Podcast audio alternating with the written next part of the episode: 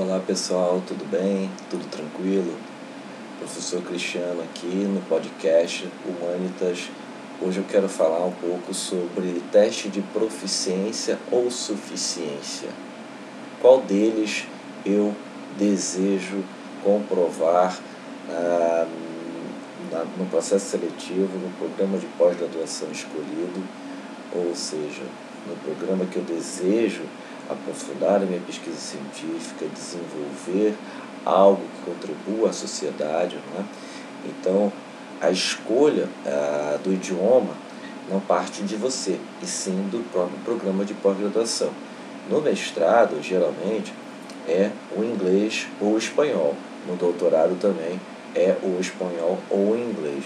É interessante dizer uma coisa, que quando nós é, selecionamos um referencial teórico na nossa pesquisa, nós sabemos que precis... nós vamos trabalhar com autores estrangeiros, nós sabemos disso, então os autores estrangeiros, né, os autores de língua inglesa dominam parte do, digamos, do anseio né, acadêmico internacional, parte das pesquisas é publicada fora do Brasil, inclusive parte da pesquisa na área de humanas na área de letras e história, muitos autores são estrangeiros e nós precisamos dominar, a, pelo menos a compreensão, a leitura, a interpretação, ter um mínimo de vocabulário para conseguir fazer uma leitura de um texto. Inclusive, até peço aqui uma atenção a vocês, que o mínimo do vocabulário é em torno de 2.500 palavras a 3.000 palavras. Então, se você tem esse domínio, você consegue já absorver um texto, interpretar um texto, isso te facilita. Por quê? Porque quando você vai fazer o teste de suficiência, já vou esclarecer um pouco essas denominações, você precisa comprovar ali naquele teste, né? Inclusive no teste você pode usar um dicionário, né? e isso aconteceu comigo, tanto lá na Universidade Federal de Santa Catarina, onde eu desenvolvi o meu mestrado e também o doutorado. Então eu pude, no, no, na questão da suficiência em língua espanhola, eu pude usar o dicionário, então isso me facilitou bastante. Então eu digo a vocês que vocês precisam ter esse domínio né, da língua, porque vocês vão trabalhar com autores estrangeiros. No meu caso, eu tive que trabalhar com uma teórica, não somente ela, mas vários outros teóricos, por exemplo, a Linda Hutchell, que é uma teórica canadense, uma professora da Universidade de Toronto. Ela escreveu um livro chamado A Poética do Pós-Modernismo. E o livro dela recebeu uma tradução no Brasil em 1991. Eu tive essa sorte. Né? Então, ah, digamos, muitos dos textos da Linda Hutch são publicados na rede em língua inglesa.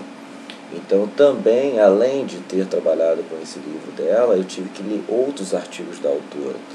E ela cita uma outra autora, que é a autora Elizabeth Vesselin, que é Writing History as a Prophecy, escrevendo uma história como um profeta, que eu encontrei esse livro na, na Universidade de Coimbra, na Faculdade de Letras, quando eu fiz o meu estágio de doutorado lá na Universidade do Porto, financiado pela CAPES. Né? Então, quando eu peguei o livro da Elizabeth Vesselin, eu percebi que o texto todo ele tinha que absorver excertos, fragmentos em inglês, e eu conseguia casar ali dentro do corpo do texto, né? mas as notas de rodapé recebiam a tradução do texto. Ah, por mais que você pense, ah, mas eu posso usar o Google Tradutor, isso me facilita, não é bem por aí. Porque quando você precisa ler o texto, você tem que extrair a mensagem central, o núcleo, né? o núcleo do, do texto, né? aquilo que te informa. Então, essa questão da suficiência é você saber lidar com os conceitos chaves, com as expressões utilizadas pela autora, como eu mencionei. O livro da, Isa, da Elizabeth Vesselin não é traduzido no Brasil. Então eu tive que né, ler o livro dela e extrair alguns excertos. Já de antemão digo a vocês, passei por algumas dificuldades, não foi fácil, mas digamos, foi gratificante, porque a autora, como ela é pouco citada no Brasil, o, o livro dela me contribuiu, por quê? Porque é parte das citações, praticamente eu percebi, por, meio do Google acadêmico, que poucos pesquisadores trabalharam com o livro dessa autora. Inclusive, até uma tradução no Brasil seria muito bem-vinda do livro dessa autora, tanto para os historiadores e tanto para os estudantes de letras. Então, digamos assim, que a, a suficiência é, no idioma estrangeiro não é você mostrar-se fluente, mas sim você adquirir uma competência linguística em termos de que você possa é, ler, compreender, saber interpretar e até mesmo citar aquele autor de uma forma, digamos, mais autônoma, mais independente, né? e, e não ficar ali na dúvida, meio que receoso né, de citar esse autor, mesmo porque você vai passar por uma qualificação e na própria qualificação eles podem desmerecer o que você fez, então você precisa ter essa, essa competência linguística.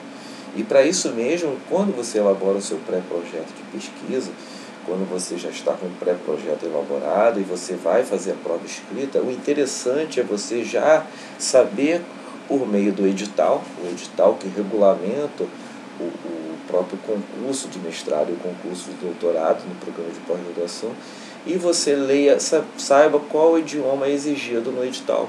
E até mesmo como o próprio programa de pós-graduação, ele tem, digamos ali, a, especifica né, o, o próprio idioma que você precisa desenvolver no mestrado. No meu caso, o mestrado, eu lembro bem que foi o espanhol, então tive que fazer um, um digamos ali, um processo seletivo, né, um, um exame, né, um processo seletivo, não, um exame, uma prova, na Universidade Federal de Santa Catarina. Na época eu paguei em torno de 30 reais, me parece. E a minha sorte também, que eu não sou fluente em espanhol, o texto que eu, que eu recebi era um texto bastante técnico para conseguir fazer uma leitura, inclusive eles deixaram os audicionários, isso facilitou bastante também. Então, mas vocês podem ter certeza que não é uma coisa difícil, né? Vocês não precisam ficar de cabelo em pé, não é um bicho-papão, vocês não vão ficar noites em claro. Mas eu digo, é bom que você, ali desde a graduação, você já leia alguns textos em idioma estrangeiro, né? tanto no inglês e no espanhol. Se você tiver condições, faça um curso de idiomas durante a graduação, isso facilita muito. Você, pesquisador iniciante, que vai começar a sua carreira como investigador, como pesquisador, pense bem é ideal que você curse um, né, um inglês ou espanhol para que você entre na pós-graduação com uma forma mais madura de você lidar com autores estrangeiros. Isso é interessante dizer. Então, no doutorado já foi exigido o inglês. E aí eu busquei uma escola de idioma, eu busquei o cultura inglesa. E no cultura inglesa o teste era diferente da Federal de Santa Catarina.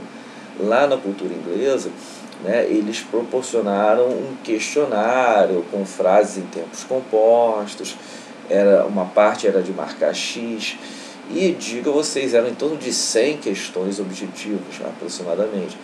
E eu confesso, não foi tão fácil. Eu tive que me desdobrar para conseguir passar nessa fase aí do exame. É, eu não estou bem lembrado se eu pude usar o dicionário, não. No inglês eu não pude usar o dicionário. Já no espanhol, sim. Então eu tive que comprovar né, ali, a, digamos, a minha suficiência para que eu pudesse conduzir uma pesquisa de doutorado. E sabemos que no doutorado nós precisamos citar autores de relevância que têm uma certa originalidade no pensamento. Interessante dizer que Humberto Eco, na obra Como se faz uma tese, ele diz: se você for trabalhar com um autor estrangeiro, o ideal é que você cite na fonte, ou seja, que você cite na própria língua do autor. Então pensem em vocês. Ah, eu, eu pretendo trabalhar com os noivos do Alessandro Manzoni. É um romance histórico, né, publicado pelo autor, um autor italiano, e a língua original é em italiano. Então, para que eu possa entender né, mais sobre o folclore, sobre essa questão linguística, né, essa questão cultural da Itália, do norte da Itália, que o romance se passa no norte da Itália, que é a história do Renzo e da Lúcia, né, que são dois personagens que querem se casar no romance, eu pretendo, eu tenho que ler, como Humberto Eco diz, eu preciso ler na língua, na língua italiana. E assim mesmo, como eu penso, né, se você trabalha, por exemplo, com Crime e Castigo do Dostoiévski, você precisa ler em russo. Então Humberto Eco defende isso. E isso é importantíssimo né, que você cite na, na própria língua. Mesmo porque, se você está fazendo uma pesquisa científica, você, digamos, precisa comprovar por meio de fragmentos, né, citações do próprio autor. Né? Então, nada mais importante que citar o próprio texto na sua própria língua. Né? Isso que é interessante dizer. Então, voltando a falar, pessoal, O teste de suficiência ele é interessante para que você possa, né? ele é interessante não, ele é exigido, é uma condição sine qua non para que você possa entrar no mestrado ou no doutorado. E se você não passar, se você não tiver suficiência, certamente você vai reprovar nesse requisito.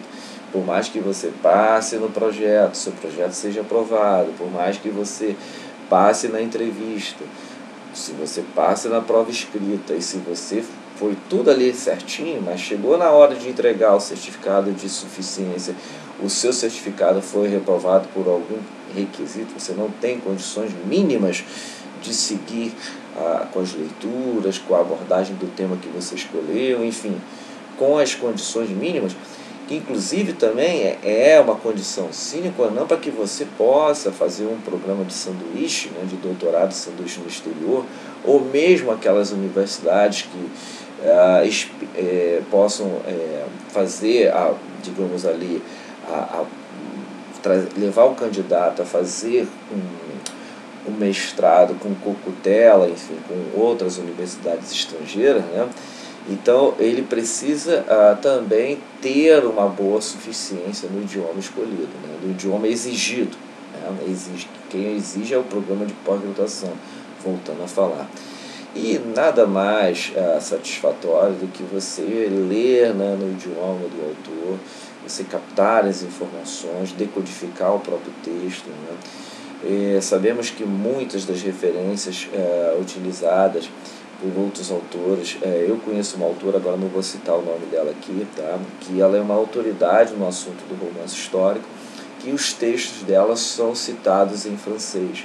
Então ela leu Lukács, por exemplo, George Lukács, o, o, o romance histórico, que foi uma publicação inicialmente em húngaro, depois traduzido para o alemão e depois chegou no francês, do espanhol e por último chegou ah, no português. A Boitempo traduziu em português em 2010, a editora Boitempo. Então, essa autora, ela é uma referência na área do romance histórico, ela cita os trechos do Lukács em francês. Olha, nada mais, nada menos né, do que você poder citar na origem. Então ela teve acesso ao livro né, em francês ou em inglês. Agora digo a vocês, e nós, é, pesquisadores que estamos aí na luta, estamos na batalha, e sabemos que o idioma estrangeiro é, é porta de entrada para que eu possa o quê? fazer um, um, um pós-doutorado, fazer um doutorado sanduíche fora do Brasil é, realizar eventos científicos, apresentar artigos científicos em congressos internacionais. Então, pessoal, se preocupem com isso. Entre, na, entre façam um curso de idioma, é, estudem por conta própria, sejam autodidatas e pensem que a, questão da prova de suficiência é um, uma condição para que você possa entrar no mestrado, é uma condição importantíssima. Tá? É, então, quem está aqui acompanhando meu podcast, é um grande prazer ter você como ouvinte. É, apoiem o canal, vocês podem apoiar pelo Linktree, lá na minha bio tem uma questão do Apoia-se. Continuem participando. A cada semana eu lanço um novo episódio, dois episódios, tá? E é muito produtivo falar aqui ah, na plataforma ah, do Anchor, né, que é vinculado ao Spotify e ter vocês como ouvintes. E também acompanhem na minha página profissional do Instagram, porque lá eu lanço os materiais aqui que sempre estou disponibilizando, sempre atualizações importantes dia a dia. Grande abraço do professor Cristiano Mello e curtam o canal e até o próximo episódio.